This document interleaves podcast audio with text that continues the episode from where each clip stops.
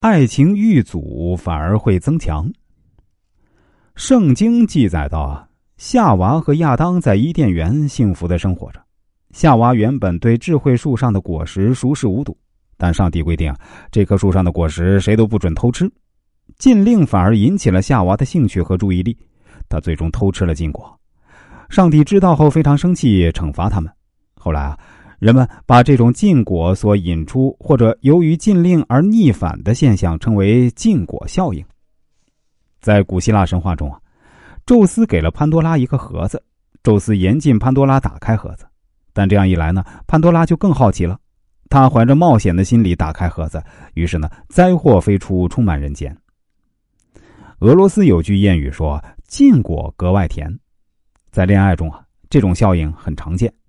年轻人恋爱了，父母、家长、领导等人呢都有不同的态度，有的顺其自然，有的严厉禁止，有的循循善诱，有的无可奈何。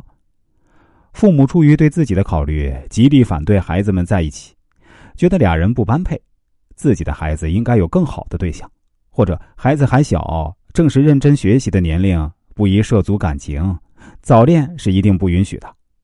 结果。年轻的恋人有很强的叛逆心，父母的坚决反对不但没影响他们的爱情，反而增强了彼此的爱情。